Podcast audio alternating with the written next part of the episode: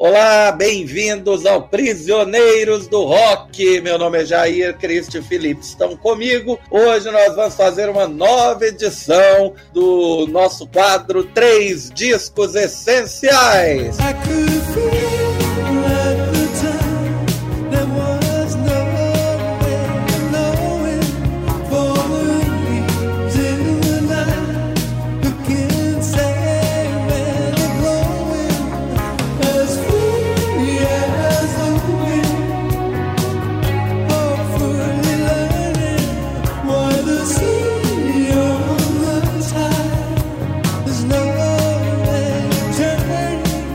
Hoje a banda escolhida para o crivo de análise foi o Roxy Music. E aí, Felipe, beleza?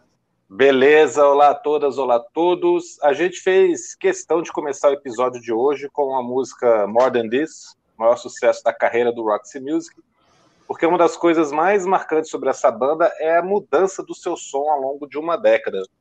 More Than This é uma faixa do último disco do Roxy Music, e antes de chegar nesse som refinado, uma música pop que parece estar usando smoking, a banda fez muitas outras coisas também bem legais. Eu acho que a gente escolheu três discos muito bem escolhidos. Eles representam com propriedade momentos diferentes dessa trajetória, né? Porque todo mundo fala que gosta, que quem conhece, né, gosta do Roxy Music, mas é, dificilmente vai concordar sobre qual período exatamente, né? Seja essa despedida de 82 o Avalon, ou as coisas mais experimentais, divertidas que a banda fez no começo da carreira, ou o meio termo ali, onde estavam já deixando o som um pouco mais rebuscado, mas ainda bem diferente do que se faz, do que se fazia na cena musical da época. É, Roxy Music foi criado em, foi formado em 1970 pelo Brian Ferry, vocalista e principal compositor. E ele montou essa banda logo depois de ter sido recusado num teste para cantar no King Crimson, Oh, eu sabia Olha que só. tinha uma ligação, cara. Eu sabia que tinha uma ligação. Vou falar sobre isso depois. E apesar de não ter sido aceito, ele ficou amigo dos caras e foi incentivado por, ele, foi incentivado por eles para montar seu próprio projeto. Tanto que o disco teve a produção de um cara ligado ao King Crimson, depois a gente fala disso. O Brian Ferry então chamou seu amigo e baixista Graham Simpson, e a ele se juntaram o saxofonista Andy McKay, o baterista Paul Thompson e o Brian Eno, com seus sintetizadores e experimentalismo em geral. O, o Graham Simpson, esse amigo do Brian Ferry, só participou do primeiro álbum da banda, porque logo depois a mãe dele faleceu, ele ficou deprimido, resolveu se afastar do cenário musical e nunca mais voltou. Né? O Brian Eno gravaria ainda o segundo disco e também sairia do grupo em seguida. Então essa formação inicial do Roxy Music durou bem pouco. É, essa estreia, como eu falei, foi produzida pelo Peter Sinfield, que foi letrista do King Crimson. Exatamente, mais uma ligação, né?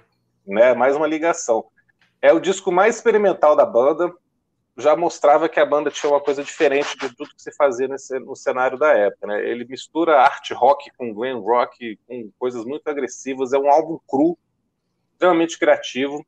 A banda soa propositalmente esquisita em alguns momentos, agressiva também mas sem nunca se distanciar de um brilho enorme na criação de melodias, de texturas, de climas. É, eles têm muita noção do que, tá, do que eles estão fazendo ali, apesar de ser um álbum gravado em pouquíssimo tempo, né, com baixo orçamento. E nada melhor para mostrar isso do que a faixa de abertura. A, gente não, a gente não vai falar de todas as músicas dos três discos, é claro, né, mas vamos dar alguns destaques aqui. A faixa de abertura do álbum de estreia do Roxy Music demonstra exatamente isso, até mais do que se poderia imaginar, né? A faixa chama Remake Remodel, é uma colagem de vários tipos de música, de vários estilos musicais ao mesmo tempo. Uma coisa que é completamente abrupta, às vezes, nas mudanças. Todos os integrantes fazendo solos. É verdade. Então, por aí você já tem uma ideia do que, que é esse disco e esse começo da carreira do, do Roxy Music. O que vocês acharam da estreia do Roxy Music? Adorei as escolhas também, só para só dar o meu oi aqui e falar que as escolhas ficaram ótimas. Mas é engraçado, a primeira música que eu escutei do Roxy, as, as duas primeiras não estão em nenhum desses discos, cara. A primeira coisa que eu escutei do Roxy foi exatamente a cover de Jealous Guy, né, do John Lennon. Eu achei muito interessante, já conhecia a música do John Lennon, e aí eu vi, não sei qual, acho que o Jair tem um EP é, ao vivo, né, com essa cover, eu acho que provavelmente foi, foi o Jair que me mostrou. É, e no rádio, cara, eu escutei Angel Eyes também, numa, num programa desses de rock clássico, que passava uma época numa, numa rádio de alguma cidade que eu morava, é, que eu acho que é do disco Manifesto, ou do Flash and Blood, não sei. E aí achei, sempre achei muito legal, mas demorou assim para começar a escutar é, Roxy Music com mais propriedade, talvez mais na época do streaming e tal. E certamente esse primeiro disco não me agradou de cara, né? Porque ele é muito esquisito, né? Na verdade, eu acho que, e foi bom ter mencionado aí as ligações com o King Crimson, porque eu acho que eu tive que escutar King Crimson primeiro, aí foi hum. cronologicamente para poder chegar no, no Roxy Music.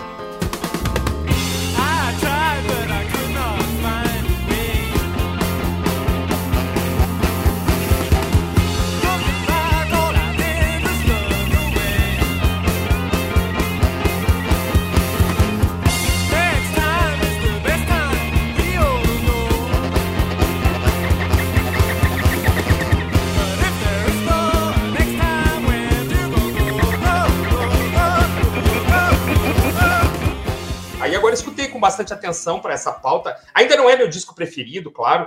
É, o disco preferido é o que eu escolhi, a gente fala sobre ele daqui a pouco. Mas, cara, não dá para negar assim que os caras fizeram um trabalho assim tão, é, vamos chamar aqui de, sei lá, de, de pós-moderno assim, quanto é o, o primeiro King Crimson, the Court of the Crimson King, pela quantidade de coisa que tá misturada aqui, né, cara? Então, você tem glam rock, tem jazz, tem tem os sintetizadores malucos aí do, do Brian Eno, né? Músicas que começam de um jeito e viram outra coisa completamente diferente, né, cara? É, The Body, que é uma colagem, If There Is Something, que começa uma quase uma música country, vira uma balada desesperada no final. Os caras têm o menor problema em, em alterar tudo, em surpreender a gente, né? Então, assim, eu escutei, eu escutei mais ele até do que os outros dois da nossa lista, porque os outros dois eu conhecia mais. Mas eu ainda tô, assim, impactado, cara. Que disco impactante. que lado A maravilhoso e que lado B, que não parece muito com o lado A, mas tem umas coisas que costuram, né? A voz do Brian Ferry, é, os sintetizadores, a, essa coisa meio, meio misturada, né? E já um pouco de um pouco de, do que a gente veria depois, assim, né? Tem um soul aqui, né, cara? Tem umas baladas, assim, ainda que elas não sejam baladas o tempo todo, né? Mas você consegue fazer uma ligação é, com o que vem mais para frente. Eles só foram perdendo algumas características, eu acho, né? Foram perdendo o experimentalismo e depois perderam até o rock and roll, né? Chega em não é nenhum disco de rock and roll, né, cara? É um disco pop, assim, maravilhoso, a antessala da carreira solo do, do Brian Ferry, na minha opinião. Mas, mas como há um fio, fios condutores variados que, que fazem dessa banda uma banda absolutamente única, né? Não sei se é a opinião do Jair também, mas é a minha fala inicial aqui sobre o, o Remake Remodel. Que disco perturbador, cara. o, o disco chama Roxy Music, né? Ah, é, é. é, verdade, é verdade, é verdade. Eu tenho, tenho outro nome. É, o, é a primeira faixa. É verdade. É, e qual versão vocês ouviram? É inglesa ou americana? Eu acho que eu escutei a versão inglesa, cara. Eu... Tem Virginia, tem Virginia Plain? Tem Virginia Plain. Ah, então é a versão americana. A versão americana. É, mas essa versão original não existe mais, né? O Virginia Plain depois foi incluída no, no CD. Quando saiu em CD, ela já foi incluída também no, nas versões britânicas. É, uma história engraçada, né? Porque eles lançaram o disco em junho, inclusive ele fez 50 anos agora há pouco tempo, né? Ah. E não tinha single, não tinha nem intenção de lançar single, mas aí o mercado americano bateu o pé como sempre, né? Que tinha que ter um single, eles gravaram Virginia ah, Plain, lançaram, a música fez muito sucesso no Reino Unido também, aí o disco começou a vender no Reino Unido. Uhum. Mas aí a música não tá no disco, né? Ela é. sai nos Estados Unidos, mas não, tá, não sai na edição britânica original. É uma noção de mercado perfeita, né, cara? Os caras fazem a, a, música mais popzinha, mais redondinha ali, mais convencional, curtinha. É verdade. Que vendeu bastante, mas os caras não botaram do álbum de estreia. Na versão original. Tá rapidinho aqui, Jair. Eu sei que você ia continuar, mas assim, eu tenho um documentário em DVD que eu ainda consigo assistir de vez em quando. Eu acho que é o, eu não sei se é o Jarvis Cocker do Pulp ou algum outro cara dessa, dessa geração é, 80, 90, falando que assistiu essa estreia deles no Top of the Pops, é, que é o Globo de Ouro americano, né? Tocando é, Virginia Plain, né? Que é um vídeo famoso já, né? Assim, os caras, assim, destoam completamente de tudo que havia até então, né? Mesmo do Glam, mesmo do Glam eles destoam. E acho que é o Jarvis Cocker que falou assim, cara, tô lá sentado, moleque tal, de repente aparecem uns extraterrestres no Top of the Pops, cara. E aquilo mudou a vida de muita gente, né? Até hoje é uma aparição das mais famosas, né? Quem buscar o vídeo aí na, na, no YouTube, tem várias outras plataformas, o, os extraterrestres aí tocando é, Virginia Plain no Top of the Pop. Diz que impactou toda uma geração. Virginia Plain sempre me, é, me impressionou aquela quebradinha final, né? O, o, jeito como a música acaba assim, Virginia Plain. Uhum. é, é, o que é bem excêntrico, né? Para o jeito de acabar uma, uma música pop. É, dos três discos que a gente ouviu, sem dúvida, esse é o mais difícil. Eu não acho eles tão destoantes do que estava acontecendo, não. É, o, o som deles, é, pelo menos quando eu escuto esse disco, é uma mistura ali de um progressivo com o glam rock. É, então tem horas que tem horas que o glam rock vence, tem horas que o progressivo toma conta. Isso é melhor visto, acredito, no, no segundo disco, né, no For Your Pleasure, que tem, tem umas músicas imensas, né, é, músicas de nove minutos, que aí fica bastante óbvio que não, aqui é, é rock progressivo venceu, né?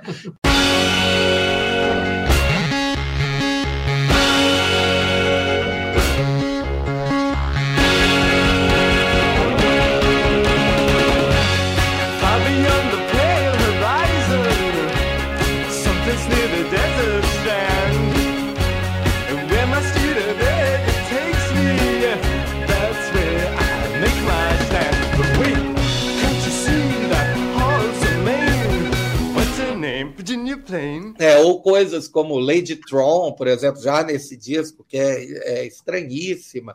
É, tem solo de oboé, tem o Brian tocando melotron, um, sintetizador da época, eco com fita, né, que é um negócio que ele usava bastante, botar duas fitas tocando né, juntas e gravar aquele som para conseguir criar o eco. Então, é, é, tem umas coisas muito estranhas né, que chamam, é, que talvez não chamem tanta atenção, né, porque é, a banda acabou, né, na época, sendo conhecida pelos. É, por esses primeiros singles mesmo, eles impressionaram, né? É, The Strand, que já é do, né, do segundo disco, do For Your Pleasure, era uma, já era uma música bem dançantezinha, então já tinha uma. É, já apontava para uma outra cara ali, né, para os anos 70 com uma cara divertida. Agora, é uma coisa que já dá para sentir nesse disco, assim, e que em todos os outros, é, essa sempre foi uma sensação que eu tenho com o Roxy Music, é que o, o Brian Ferry, é, digamos, encara o Roxy Music como a banda de apoio dele. ele, ele se veste de forma completamente diferente dos caras, né? Ele, ele é, impõe o, o, jeito de cantar dele, muitas vezes até é, de uma forma excêntrica em relação ao que está acontecendo na, na melodia. É, dá até para entender porque que o Brian Eno também é, ficou só dois discos. é, porque devia bater muita cabeça ali, não devia é, dar muito certo. Mas tem, tem várias musiquinhas, é, várias musiquinhas interessantes, né? Eles estavam, o Brian tem um histórico, né? É, numa escola de arte, então eles queriam fazer um, um disco de arte rock. Então tem, tem disco, tem uma faixa, eu acho que é 2HB, né? Que, é, que tem uma frase de Casablanca lá no meio, é, tem várias tem várias citaçõezinhas assim, né? Várias é, referências a outras mídias incluídas né, nesse disco. Mas eu não acho um disco fácil de ouvir, não. não. Essa música que você falou, 2HB, é realmente uma homenagem ao Humphrey Bogart, né? É, 2HB é para Humphrey Bogart, o título, né? Uhum. Então a letra inteira está fazendo referência ao, ao Humphrey Bogart e tem a, a, um famoso bordão do personagem Rick de Casablanca, né? Estou de olho em você, garota. Ele repete várias vezes. Então, realmente, é o, é o refrão da música até, né? E tem um trechinho só no baixo de Day Tripper também, no meio de, de remake do modo, né? No meio daquela maluquice toda, eles vão colocando várias referências ali. É, parece que eles estão olhando um pouco para o passado, também olhando um pouco para frente. É muito legal, né? Tem, tem, eu não consegui reparar em todas as referências, não, mas acho que toda todo o solo, solinho nessa hora é uma referência a alguma coisa. É que o Day Tripper é claríssimo, apesar da nota final ser propositalmente errada, né? Ele faz um pom, pom, pom, pom, pom, faz uma nota meio, meio esquisita, né, cara? Mas é, a ideia é fazer. É, a Cavalgadas Valquírias eu confesso que eu não peguei, mas é um monte de coisa que você fala assim. Ah, é bem só o comecinho de Cavalgadas Valquírias que tá um pouquinho antes disso. Você pensa assim, já escutei isso em algum lugar, né? É. Mas isso que vocês falaram é, é, bem marcante mesmo, né? São músicas que começam de uma forma e nunca terminam igual, né? Sempre hum. tem não só mudança de andamento, mas de gênero musical mesmo, né? Começa de um jeito e vai para outro lugar, sempre pequenas surpresas ali, Cara, feitas para te pegar ali e você ficar surpreso e pegar, ficar assustado até, né? É, é, essa que você falou, ah. If There Is Something, né? Que começa como se fosse o countryzinho, pô, depois vira uma coisa linda, né? É, cara, não. Vira um duelo ali de, de, de sax com, com guitarra, com piano, os três ali brincando de camadas, assim, vai embora. São seis minutos e meio, né?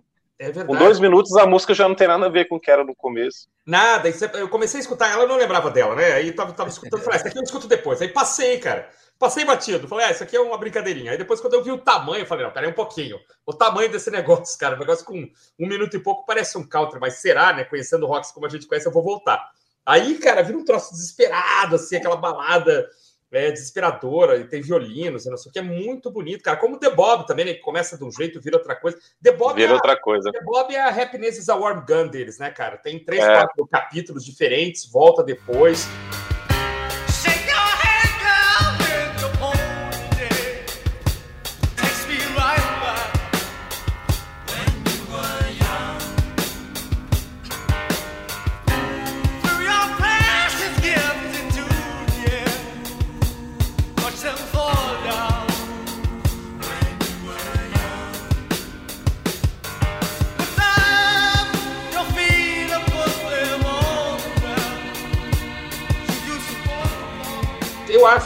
Diria uma coisa. É, talvez ele entrasse para a história como aquele disco assim que, que os críticos. É, se fosse só esse disco, né? Se o Rock não fizesse mais nada, a hipótese que você imaginou. Ah, a população em geral não saberia o que, que é, né? Não. Como não sabe quem são os Demonks, como não sabe, né? Aquelas bandas que gravaram só um disco ou dois e desapareceram. E aqui realmente essa mistureba de jazz com glam, cara, com prog, tu falou, não, é um pouco de glam, é um pouco de prog e tal, mas ninguém tinha misturado isso, né? O glam, de uma certa forma, é uma reação ao academicismo do prog, aquela coisa elegante e tal, né? Uh, meio riponga. O glam é, é, flerta com, com roupas, né? É, sexualidade, gênero e tal, coisa que o prog em geral não fez, né? Assim, não, você não vê o Yes usando maquiagem, usando roupas extravagantes e tal, né? É muito mais um riponga que sabe tocar pra caramba do que propriamente outra coisa, né? O que é um prog? É um riponga que toca imensamente bem, né? Que teve grana para estudar em conservatórios e tal. E o Glam te, é, vai numa outra linha, né? O Glam, Glam já vai inspirar bastante é, até o punk, né? Tem gente que fala que o, que o Brian Ferry... Não, com certeza, é, com certeza. O Lydon, né? Esse jeito de jogar a letra na sua cara, né? Nananana, né? Parece que ele tá gritando com você, né? Você é, Sim, tem trechos muito agressivos, né, cara? Ele tá procurando a voz dele assim também, né? Não, não achou ainda. Então ele varia muito, né? Tem coisas muito impostadas, assim, muito exageradas, às vezes também é. é, isso que ele tá falando, é meio bem Johnny Lydon mesmo, assim, né? Cara, de estar tá jogando. Eu adoraria ver o Brian Ferry cantando Rise do Piael, cara. Eu, a cover que ainda não aconteceu. É, é, tá é agora ele não tem mais voz nenhuma para fazer isso, não, mas tadinho, há 20 é. anos teria sido ótimo. Cara, imagina, cara. E, ou o John Lydon cantando alguma coisa que Virginia Plain, sei lá, ia ser muito legal. É. Né? Porque os caras têm, têm uma ligação ali, essa coisa. O Iggy Pop também tem isso, né? De às vezes o Bowie até faz um pouco isso, né? Ele não tá cantando, ele tá gritando com você, tá jogando a letra na sua cara e dizendo, ó, segura isso aí que eu vou jogar mais, né? E se você não aguentar, é. não desce pro play, né? Se não sabe brincar, não desce. eu acho muito legal. Assim, falando, é impressionante. Falando no, no Bowie, né? Quando o Bowie teve aquele... É, aquela banda, né? Aquele Team Machine, eles fizeram um cover do, de uma das músicas desse disco. Ah, não sabia. É, If There Is Something. É... Ah, é, é foi, foi. Ah, não sabia, é. cara. No primeiro, naquele disco mesmo de, de estreia? É, aquele... é, o primeirão. O, o, aquele, aquele. Tem os quatro na capa? É, os quatro na capa. E... Eu não sabia, cara. Mas é. um belo disco, cara, um disco muito, muito interessante e o é, mais temos, legal. Temos, aliás, que falar sobre uma coisa, né, que se repete em todos os discos. Oh, né? sim, temos que falar. É, que é a capa, né? Ah, as Bela capa, onde o Roxy Music ele provavelmente é, é, é a banda campeã com as, é, com as melhores capas da história do rock. Né? Todas, todas as capas, eles não têm uma capa ruim. Né? É, não. E todas, em todas são fotos né, de mulheres, não, não exatamente é, em poses sensuais, varia, né? Varia. Mas a maioria é, né? É, a maioria é. Nesse está bem, tá bem sensual aqui, né? É a, a, é a modelo Karen Miller, né? Que, Futura a... cunhada do Mick Jagger. Futuramente, é. Futuramente ela... ela virou cunhada do Mick Jagger. Casou com o irmão do Mick Jagger. Aparece, ela aparece numa, numa outra capa também. Estava vendo aqui que ela aparece numa capa do Mott the Hoople. Mott the Hoople. Mott the Hoople, é, de 74, mais ou menos aí da, da mesma época, né? Here's looking at you, kid. Hard to forget. is looking at you,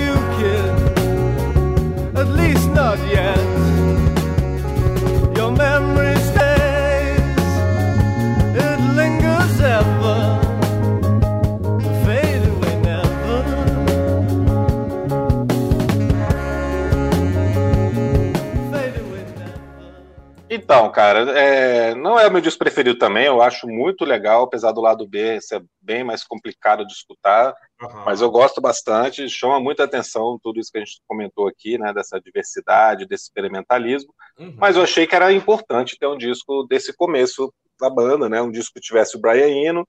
Perfeito. Então eu resolvi que vamos começar com o primeirão mesmo aqui, porque está fazendo 50 anos também, né? Então uhum. já é um bom motivo. Beleza. Mas se fosse para escolher por preferência, não escolheria. Até minha primeira ideia era, era, pegar um disco que é pouco falado, que é pouco elogiado, que é o Flash and Blood. Hum. Acho que seria um bom, um bom contraponto também, que geralmente o Manifesto e o Flash and Blood são considerados os discos mais fracos, né? Uhum. Não tinha como deixar essa estreia de fora pelo aniversário redondo de 50 anos e por ser um disco tão experimental, tão art rock, glam rock, prog rock, tudo misturado aqui, uhum. uma coisa que no segundo já está um pouquinho mais bem produzido também, isso é uma coisa interessante, né? Essa produção aqui mais crua chama atenção, porque é um disco com tempo muito curto de gravação. Uhum. Então fica esse marco aqui da, da, do início da carreira da banda. O Flash and Blood, ele provavelmente é o, é o pior avaliado, né? Da história, assim, em termos de humilde, uma pena, né? É, geralmente, geralmente assim, depois do, do Siren eles param, né? Sim, para um bom Dá tempo. Um, um intervalo assim, estavam fazendo um disco depois do outro, né? Isso. Aí esses dois que vêm em seguida são considerados mais fracos, né? o Manifesto e, e, o Flash and Blood. Flash and Blood tem um cover de In the Midnight Hour que é muito legal, cara. Tem, tem cover Eu gosto muito desse disco, cara. Pois é, pois é. Eu corrigi uma coisinha. É, o Tim Machine gravou, mas foi no segundo disco. Ah, tá. Bom, se você não escolheu o seu disco preferido, eu escolhi meu disco preferido, cara. Eu escolhi o Siren. Né? Você é um cara de clichês, cara. Eu sou um cara, eu sou um cara previsível. o Siren, que é o quinto álbum com a Jerry Hall na capa, que eu acho que seria a futura senhora Mick Jagger, né? Já a gente falando de da família. Pois é, né, cara? Olha, olha a ligação Rolling Stones, Roxy Music. Impressionante, são as mulheres da capa, né, cara? Eu escolhi o Siren, cara, mas eu vou deixar vocês falarem primeiro e depois eu digo por que eu escolhi o. Ela era a namorada do Brian Ferry na época.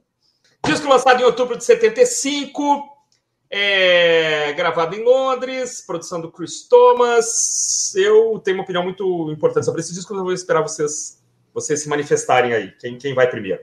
Eu tava, né, uma coisa que eu sempre gosto de fazer quando a gente ouve esses discos é pegar os comentários, né, dos críticos da época. Uhum. E o, o cara da Rolling Stone né, é, ficou insistindo de que o, o disco, na verdade, era um disco onde o Brian Ferry é, fingia que estava falando de emoções. Ele, na verdade, estava falando de imagens das emoções e não das próprias emoções. Que o cara ainda brinca né, de que a música, no caso, era apenas um meio para o fim. Né? É, e brinca que né, o, o, o Brian Ferry tinha uma larga conta no cabeleireiro. Né?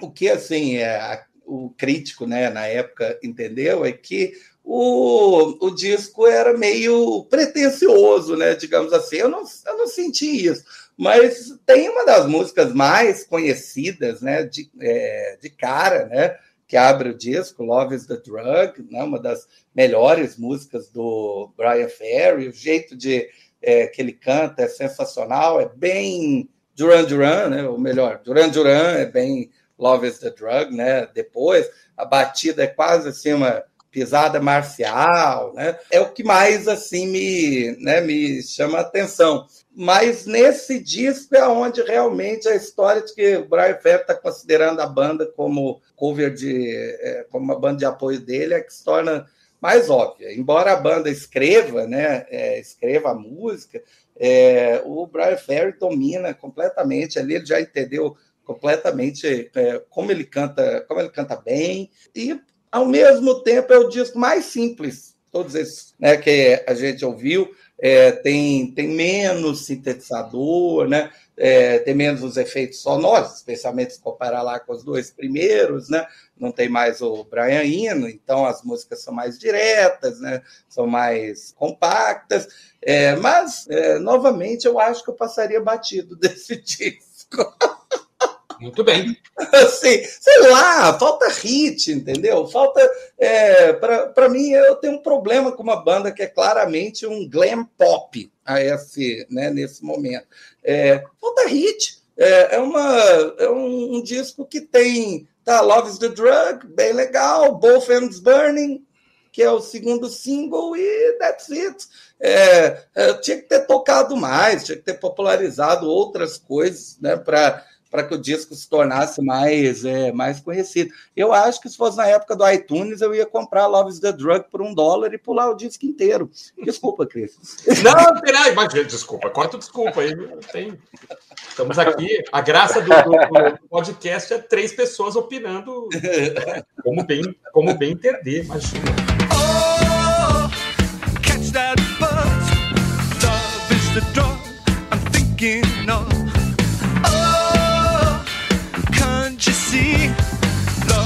A doggone hook in me.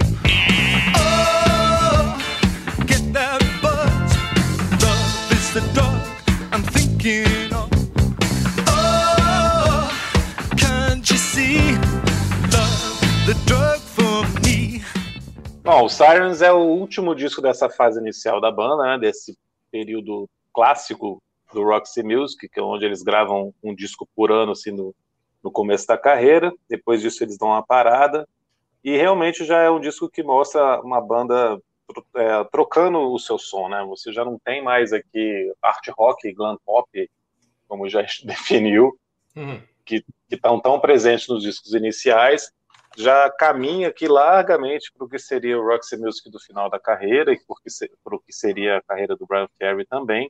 Texturas mais sofisticadas, né, as coisas mais pop mesmo, mais aquela coisa bem chique que tem a cara do Roxy Music, mas com, pô, com músicas muito bonitas, cara. Eu discordo do Jair que, que falta coisas que chamam a atenção aqui. Eu acho que tem muita coisa legal.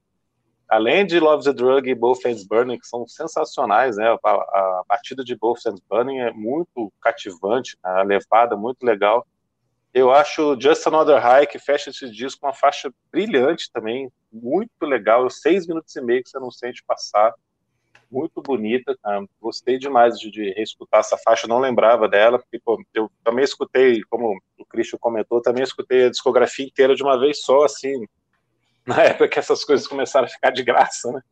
É. A gente podia conhecer, assim, e Roxy Music realmente era muito os últimos discos ali, né? O final, da, o começo do Brad Fair e o final do, do Roxy Music eram coisas que a gente já conhecia, que tocavam, que, que chegaram pra gente. Então, é, eu não lembrava dessa música e, cara, fiquei voltando, escutei várias vezes, assim, porque achei muito bonita também. Eu gostei bastante, cara. Eu não colocaria entre os meus preferidos do, da banda, porque eu acho que esse começo do, da carreira ali é muito marcante, né? Os primeiros discos são muito fortes. Uhum. O Stranded, Counter Life também, além do, do, dos dois primeiros com o Brian Eno, são discos muito fortes. Então, e depois, é claro, tem o, o lado bem pop elegante que não tem como escapar, né? Mas, cara, é um, é um ótimo disco de transição para a gente colocar aqui. Talvez seja o melhor disco para você começar a escutar o Roxy Music até. Para alguém que nunca ouviu a banda e está aqui escutando uhum. agora o podcast e quer conhecer, talvez seja a melhor porta de entrada, porque ainda não é tão pop FM, né, AOR, né, que é essa música para adultos que a gente sempre está citando aqui quando a banda está fazendo essa coisa bem confortável ali para os ouvidos. Ainda não é tanto assim, mas já não é esquisito, já não é difícil, já não tem nada de experimentalismo, né? Já não vai causar estranheza, você não vai ficar chocado ali com as coisas atonais e, e, e meio e completamente fora de, de, tom ali que tem no primeiro álbum em alguns momentos, né? Cacofonia é. que tem. É verdade. E também não é só aquela música assim, que parece que é para você só tomar a frente de uma lareira tomando vinho ali, como Ai, tem no Avalon, né? É, com o Martini ali, né? Num, num piano bar, né? Então é um ótimo meio termo, talvez seja a melhor porta de entrada para a banda. Cara, então, eu, eu bom, eu, eu, acho, acho que assim, é, todo mundo aqui já escutou bastante, né? Eu tenho os outros discos, acho que eu, acho que eu tenho quase tudo, na verdade, mas assim, é, eu não tenho uma, uma noção, por exemplo, de, de onde cada faixa exatamente está, como eu tenho com algumas outras bandas, sei lá, como Rolling Stones, como Iron Maiden e tal, Queen, né? Bandas que a gente sabe que a música tal é a faixa 3 do lado B. Tá? Então eu não, eu não, tenho essa visão é, completista do, do Roxy, embora tenha muita coisa mesmo assim da banda, tá até disco ao vivo, enfim. Mas eu acho que esse é o disco mais bem acabado em termos de, em primeiro lugar, em termos de álbum, né? É isso que foi falado aí, que ele é um disco fácil, que é um disco, né, para começar, fazendo uma pocopada do que vocês falaram, né? É um disco tranquilo, é um disco de que não tem muitos hits, assim, é, que é, foi de repente até mal, mal distribuído, de repente, né? Só dois singles, né? Eu acho criminoso aqui só ter dois singles. Mas também a banda estava parando, né? Ia, ia dar um longo hiato aí até voltar. Mas, cara, eu absolutamente gosto de todas as faixas do disco. Claro, tem alguns destaques, né? Love's the Drug, a linda, linda End of the Line, né? com os violinos do Ed Jobson, né? Que é um grande cara aí, é, já tocou no Jethro Tull, tocou com Frank Zappa, né? E End of the Line é toda carregada no violino, cara, acho muito bonita desde o comecinho, né? É, Both Things Burning também gosto muito, Nightingale. Esse finalzinho eu acho maravilhoso. Just Another High é para colocar de novo dez vezes e, e, cantar o refrão, né, junto, uhum. no peito. Cara, que refrão bom, né, cara? Que refrão legal. Cara, maravilhoso. Ele muda um pouquinho o tom, né? Muito legal. Então, assim, eu gosto desse disco como um todo, na verdade. É um disco que, que diferentemente dos outros, assim, que tem meia dúzia de faixas geniais e outras que são passáveis, esse é um disco que é muito gostoso de ouvir, assim, para dirigir, para né, para tá, ah, vou curtir um disco de ponta a ponta. Eu, para mim, né, música toca cada um de formas absolutamente diferentes. Ele é um disco que não não cansa. eu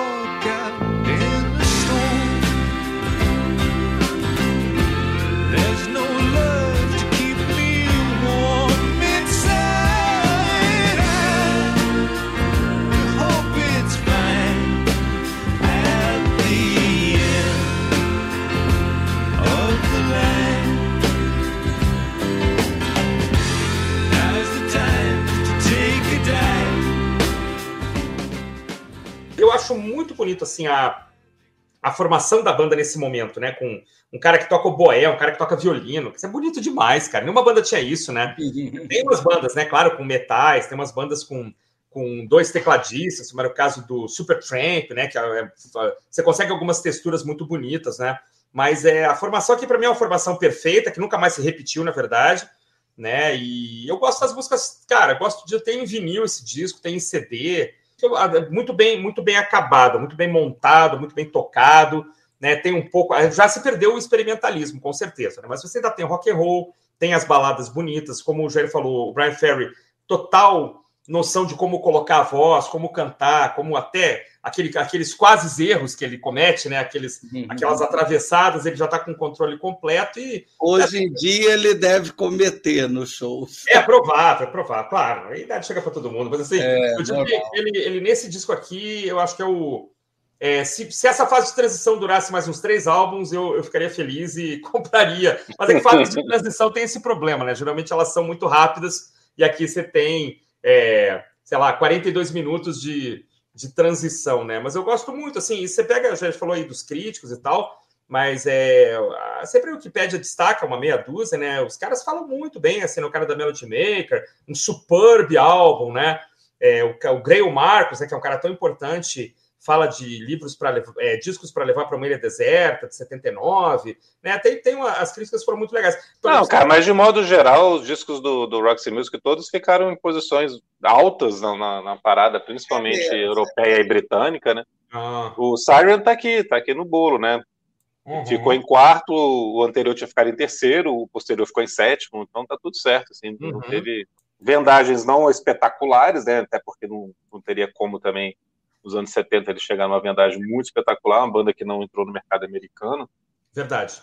Tá tudo certo, cara. É um álbum e é um álbum super bem recebido pela crítica. Aliás, os cinco primeiros são super elogiados, né? Depois que a crítica cansa da banda, né? Entra naquela coisa assim, não, tá bom de falar bem desses caras, né, cara? Ah, agora, agora eles são chatos, tal, o mundo mudou. Né?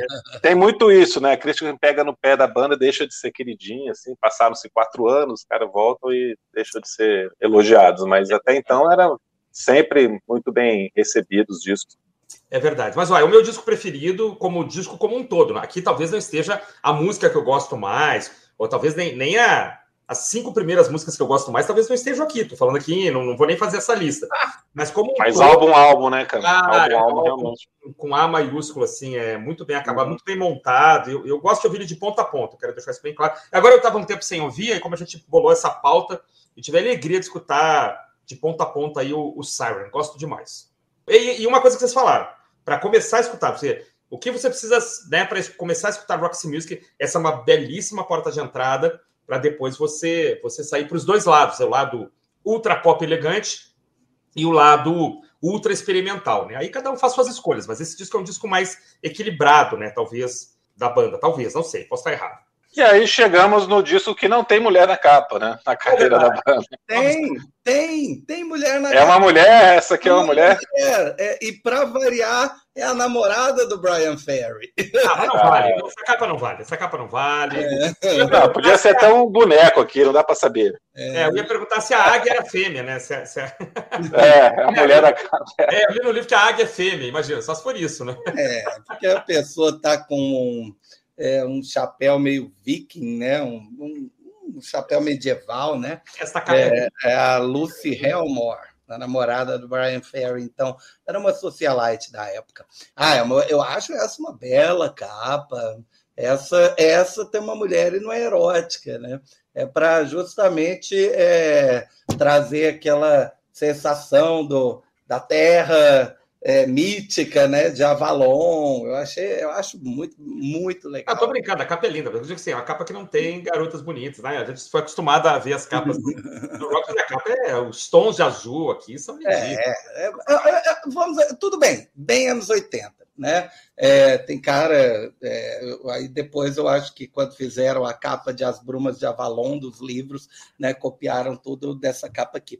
Mas, mas enfim, é, o que, que, vocês acham do Avalon? É o último disco né, do Roxy Music, já é de 82, está fazendo aí, já fez 40 anos esse ano.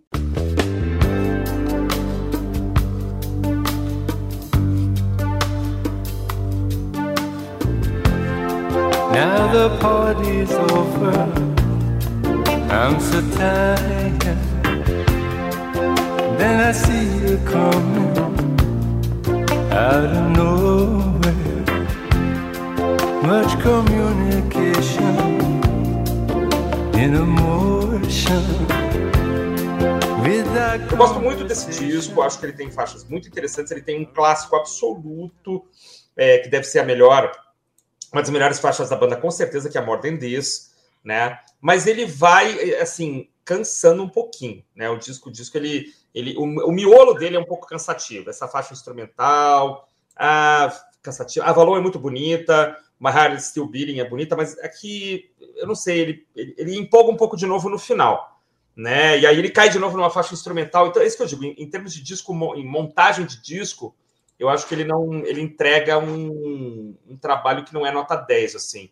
É, essas instrumentais acho tão desnecessárias que eu fico assim, fico até preocupado. Assim, porque, não, elas, elas têm um minuto e quarenta cada uma também. Ah, mas, cara, eu só, eu só acho que a faixa instrumental, ela, ela, ela pode ter um minuto, mas ela tem que entregar alguma coisa. A gente falou agora, esses dias do Ghost, faixas instrumentais que entregam alguma coisa. Mas, enfim, ultra bem, bem gravado, ultra bem tocado, né? Um monte de músico é, convidado aqui, o Paul Arak, né, que se não me engano tocaria depois no Mike the Mechanics, né, tem uma turma aqui, cara, essa cantora aqui, Yannick Etienne, muito boa também, né, então músicos incríveis, e aqui praticamente a banda reduzida, um trio, né, que é o Ferro Mazaneira, e o Andy McKay, mas um puta de um disco, essas percussões eletrônicas são muito legais, depois o, o Ferry ia abusar disso, né, na, na carreira solo dele, os anos 80 estavam aí, né, eu acho, um, acho um legal, assim, um encerramento legal, mas o experimentalismo foi para o espaço, o rock foi para o espaço, nós temos aqui um disco de pop extremamente elegante, extremamente bem tocado,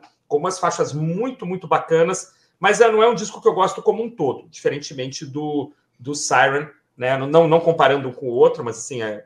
E é pequenininho também, né? Tem 37 minutos, ou seja, pode ter faltado aqui mais uma faixa, não sei se tem lado B, não sei, mas é, é, é muito bonito, é um belo disco, mas não é perfeito, na minha opinião, como é o Siren.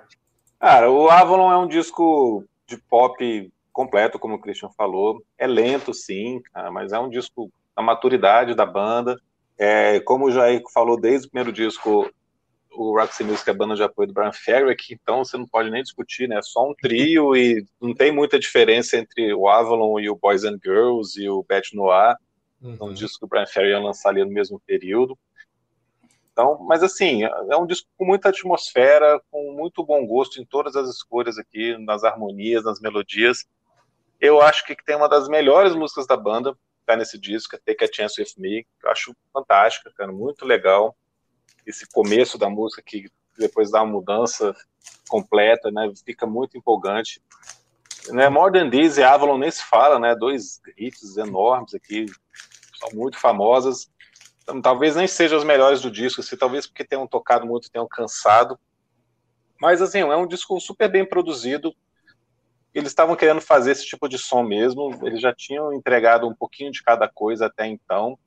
Eu gosto dos discos anteriores que eles fizeram, principalmente o Flesh and Blood, que, que geralmente não é muito reconhecido, que tem uma coisa mais dançante, um pouco mais acelerada. Uhum. Talvez tenha isso que você tenha sentido falta aqui, Christian, né? Falta é. essa coisa um pouco, um pouco mais de energia aqui no álbum. Pode ser, pode ser. É, mas eu acho, pô, você pega essa capa, ela te entrega o que você vai escutar, né? Essa coisa, né? Essa atmosférica, essa viagem, assim, bem, bem lânguida, assim, bem calma. Mas sempre muito agradável, sempre muito bonito, cara. Eu gosto bastante do Avalon, é um disco que fácil de escutar também. É, realmente você não pode falar que ele vai te, te empolgar como o começo da carreira da banda, não vai te surpreender, mas ele vai te deixar com um sorriso no rosto.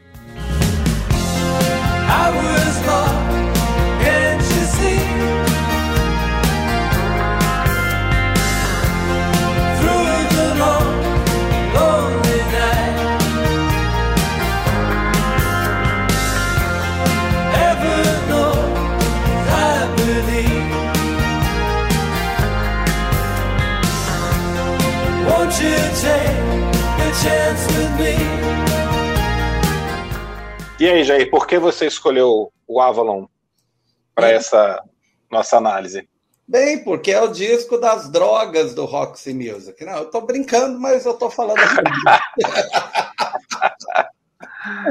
o, o Fio Manzaneira fala que é, esse, esse é o disco que tinha realmente muita droga no estúdio. Né? E, e, é, e os produtores tiveram que é, brincar bastante ali para deixar a música né, diferente é, do, do clima, que já era um pouco mais difícil de gravar. Né? O, tanto o próprio né, Manzaneira, ele é, é muito mal usado nesse disco. Embora seja o meu disco favorito, eu, eu entendo que é um disco sem guitarra. é verdade. É verdade. Quase não tem guitarra.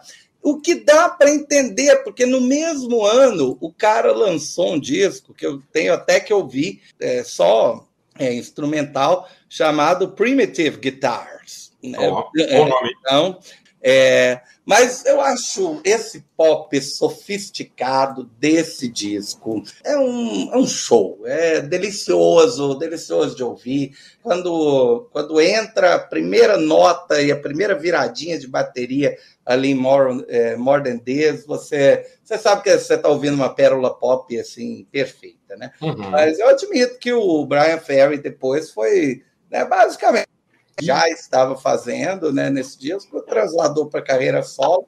É, Slave to Love podia estar tá aqui no, no Avalon, que né? Não, por favor, não. Por favor.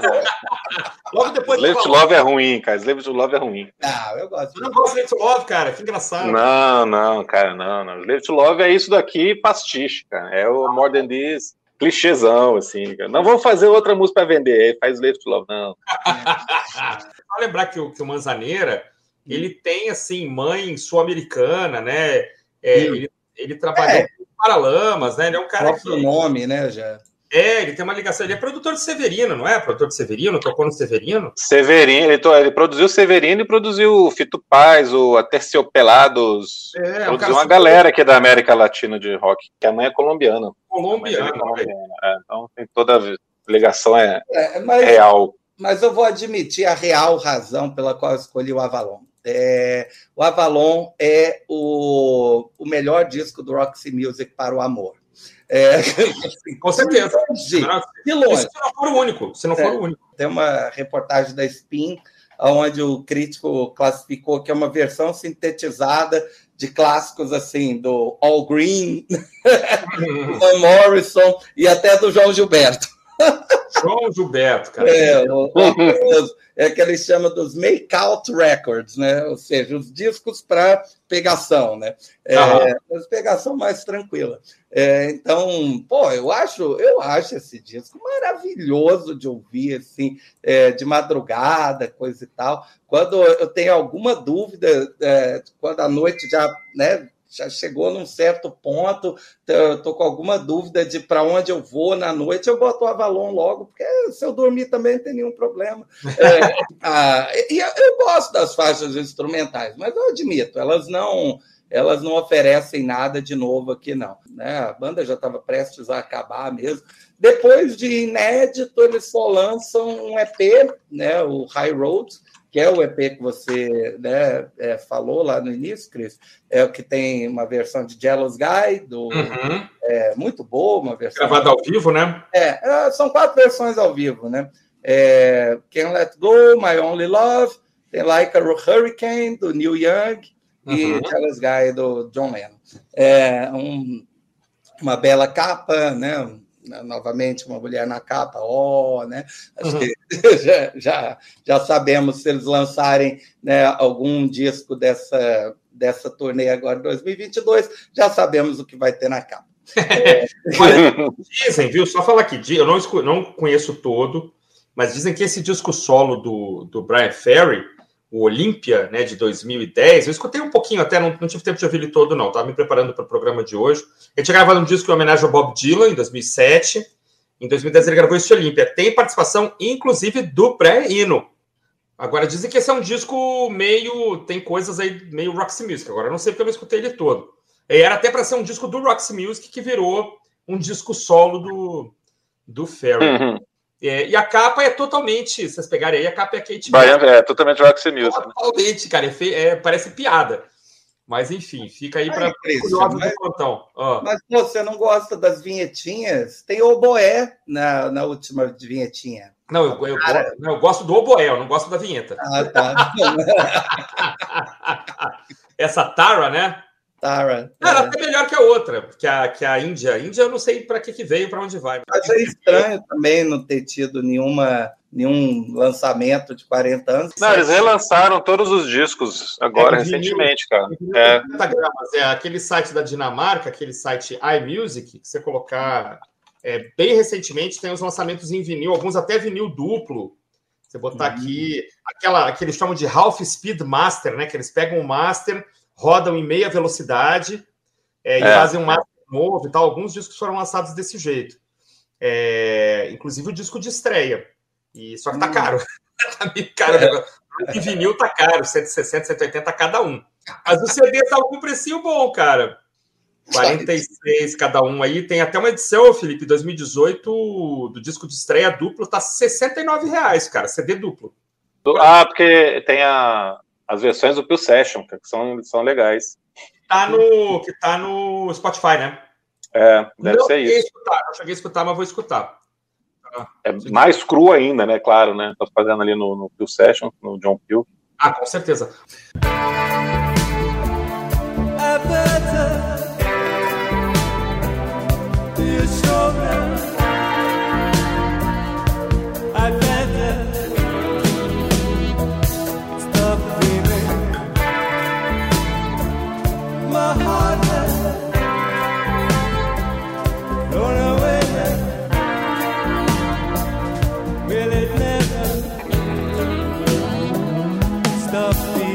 É, eu ia fazer um comentário de que assim, o que o que eu tenho de é, vinil assim do Roxy Music, além do Avalon, óbvio, né? Mas é, eu tenho uma coletânea é, que foi lançada logo após o Viva, né?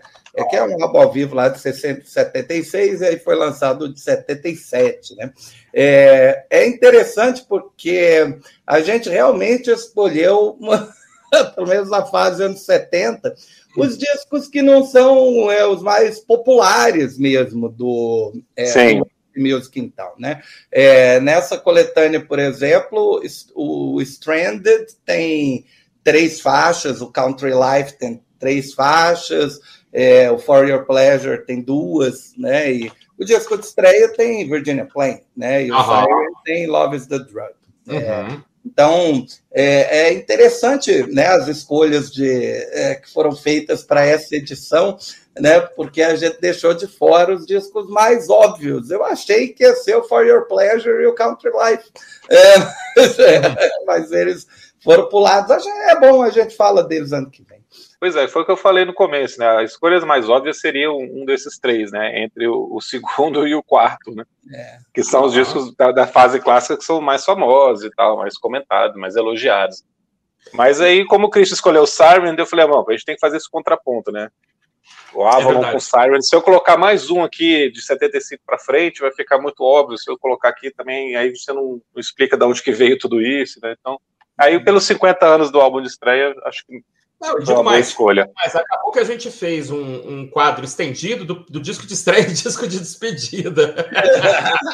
O Silent, o Silent faz esse equilíbrio justamente por causa disso, né? Porque o primeiro É. e o último aqui estão, são bem diferentes, né? E o Silent faz, como eu falei, né? Equilibra, é, o, é a porta de entrada. Exatamente, exatamente. Eu quase escolhi o Stranded, que, que é depois do, do Siren, é o que eu mais gosto, assim, que tem Song for Europe, que é muito bonita, Mother of Pearl, tem Amazona. Amazona é uma que podia estar no, no Avalon tranquilo, né, cara? A Amazona tem todo esse climinha, né? É muito legal. Mas é que eu acho o Siren muito mais bem acabado, assim, é... Sei, então posso estar numa fase pop também, vai saber, né? Mas deixa eu fazer uma pergunta para vocês, então, para a gente finalizar aqui Bora. de brincadeira. Qual que é a capa mais bonita de todos os discos, cara? Ah. É, São oito, né? São oito discos. Qual que é a mais bonita? Lá. Mais bonita por, pela capa, né, cara? Sem olhar para a cara das mulheres só. Aqui. É, qual, é, a mulher mais bonita e qual a capa mais bonita? É, é, não, não vale, né? Cara, Ah, eu vou ficar, eu vou ficar com o óbvio, é o Country Life e, e ninguém tira esse título. é, absolutamente empatadinhas. É, em primeiro lugar, é, o Siren, né, que eu acho muito, muito bonito, a cor, esse azul e tal. E eu acho belíssima a capa do For Pleasure, cara. Que capa maravilhosa, cara. A mulher de preto com puma ao fundo uma cidade, eu acho, acho a ideia maravilhosa. Muita gente pode não gostar. Mas eu acho a do Siren é mais bonita. Assim, 10, ah, o Siren, essa aqui do, do For Pleasure, ficaria para mim em segundo lugar. Eu nunca tive ele na mão com vinil, né? Como vinil. Mas eu acho uma capa, pelo que eu vejo aqui, uma capa muito bacana, muito bonita. Tu prefere o primeiro, Felipe? Não, eu prefiro For Your Pleasure também empatado com a capa de Manifesto, que eu acho muito legal, cara. Acho... É uma, é uma festinha, é uma festa, né? É, mas tá pô, a cara de uma festinha que tá tocando Roxy Music. As pessoas, assim, as expressões, cara, é uma capa muito Tem legal. uma coisa Por isso que eu falei, como capa, né? Capa, Ah. capa mesmo. uma coisa de manequim misturado com gente de verdade, né, cara? É. Cara, eu comprei Muito esse legal. disco, cara. É o disco que tem Angel Eyes. Eu gosto muito desse disco, cara. É um disco muito legal.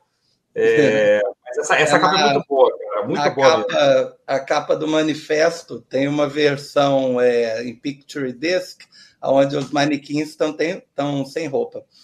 Olha É. só, cara. Legal. Mas é é uma bela capa. Ah, não, mas eu, eu gosto da.